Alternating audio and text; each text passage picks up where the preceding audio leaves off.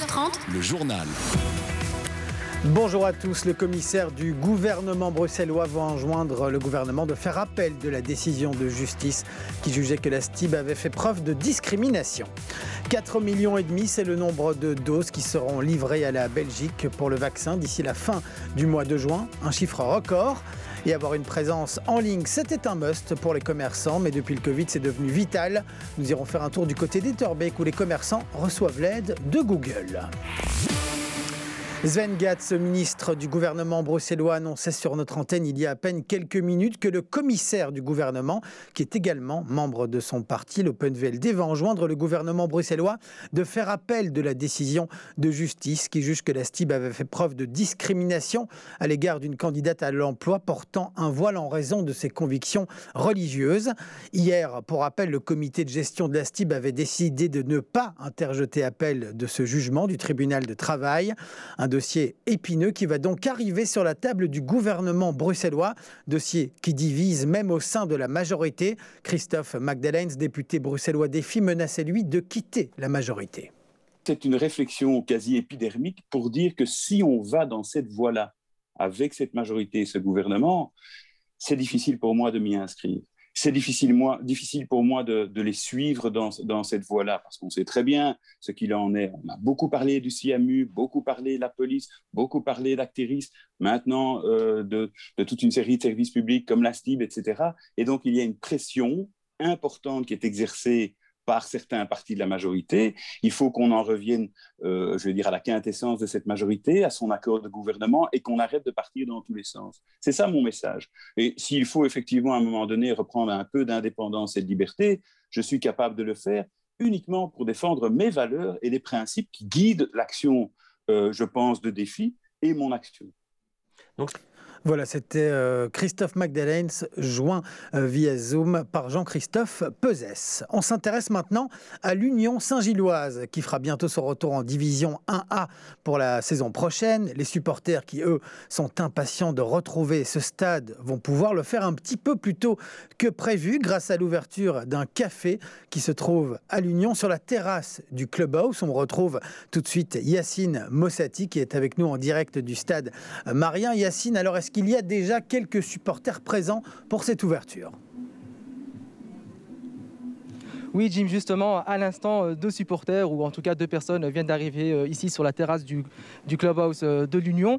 Ben, on imagine qu'elles vont venir se rafraîchir et prendre justement le beau temps et, le soleil. Alors ici, sur la terrasse du clubhouse de l'Union, ben, sept tables ont été installées, des tables qui sont en bois massif, avec trois chaises à chaque fois. Et donc, il y a une capacité de 21 personnes, mais on nous dit que cette capacité peut être augmentée à 30 personnes forcément. Cette terrasse se situe juste devant la tribune assise ici du stade euh, du stade Joseph euh, Marien. Et puis il faut savoir également que euh, les joueurs Thibaut Herbots et Sibe van der Heyden vont venir ici faire leur petite apparition, faire un, petit coucou. Et alors, juste derrière la terrasse, on retrouve donc le clubhouse. Le clubhouse qui a un petit café, un petit sport bar où vous pouvez venir vous rafraîchir également, suivre également quelques matchs. Et alors, mais ce, ce, clubhouse est forcément fermé bah, à cause des, mesures sanitaires. Mais l'Union espère qu'il sera ouvert dès le 9 juin, bien sûr. Et puis, alors, il faut également savoir que l'Union espère faire suivre un peu aux citoyens belges, aux citoyens bruxellois l'euro et, les JO via son son écran géant et accueillir comme ça 50 euh, personnes.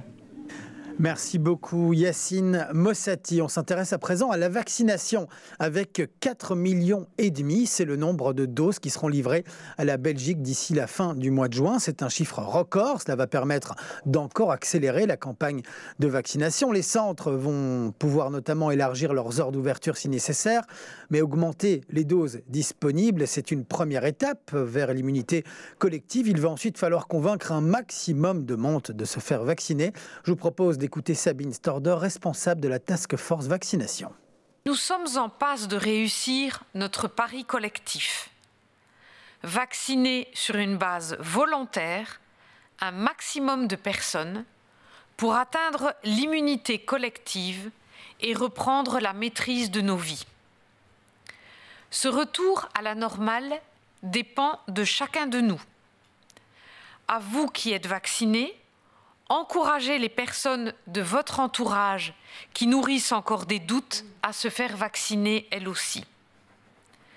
À celles et ceux qui doutent encore, laissez-vous convaincre par les bons arguments fondés scientifiquement.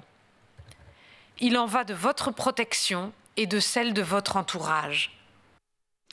Comment vont se dérouler vos vacances? Vous êtes sans doute encore nombreux à vous poser la question, mais ceux qui ont déjà planifié leur été intéressent une étude menée par de nombreuses universités du pays, dont l'ULB. Les chercheurs s'interrogent notamment sur la prise en compte de la seconde dose de vaccin dans la planification des voyages. Ils s'intéressent aussi de savoir si l'avion constitue euh, de nouveau une option attrayante.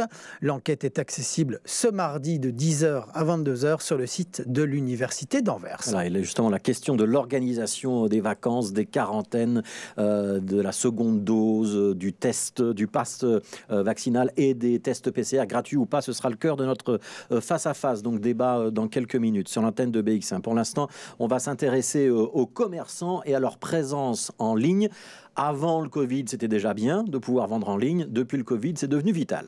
Oui, et le géant américain Google lance une opération pour aider les petits commerçants à se lancer. Et à Bruxelles, c'est Etterbeek qui a été retenu comme commune pilote. Pierre Baudot est allé à la rencontre de deux commerçants qui débutent dans la vente en ligne. Vanessa Renard a ouvert sa chocolaterie fin 2018 à Etterbeek.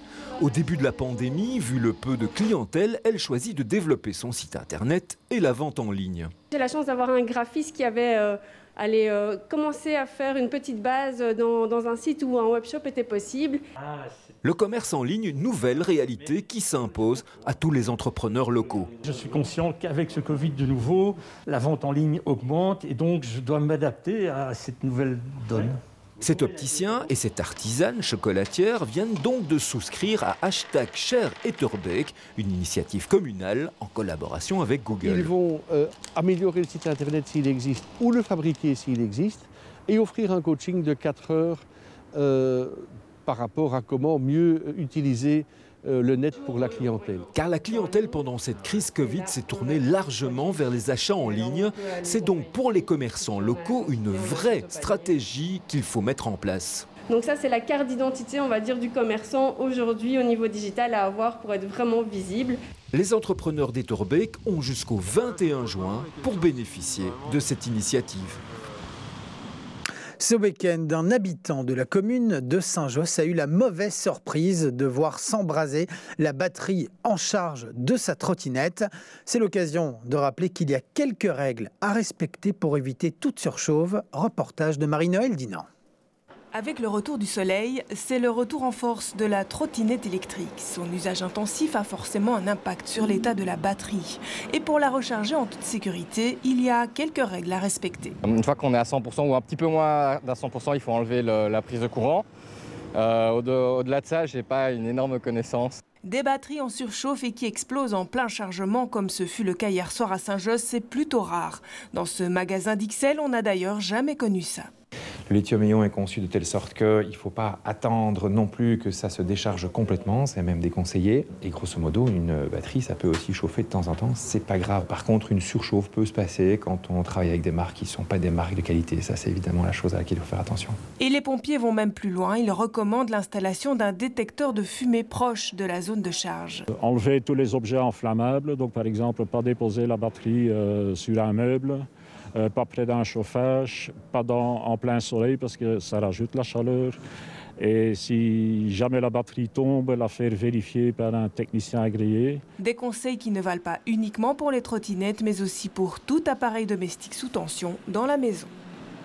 Et enfin, l'édition 2021 de la Foire du Midi fera moins de bruit que les précédentes et ce ne sont pas que les restrictions sanitaires qui réduiront les décibels de la foire, mais une décision de la ville dans un nouveau règlement adopté par le conseil communal hier. On apprend que les haut-parleurs, les amplificateurs vocaux ne pourront désormais plus dépasser les 95 décibels.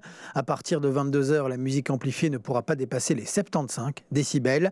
À noter également que l'heure de fermeture de la foire sera anticipée d'une heure. Ce sera donc minuit en semaine et une heure le week-end. C'était le journal de Jim Moscovics.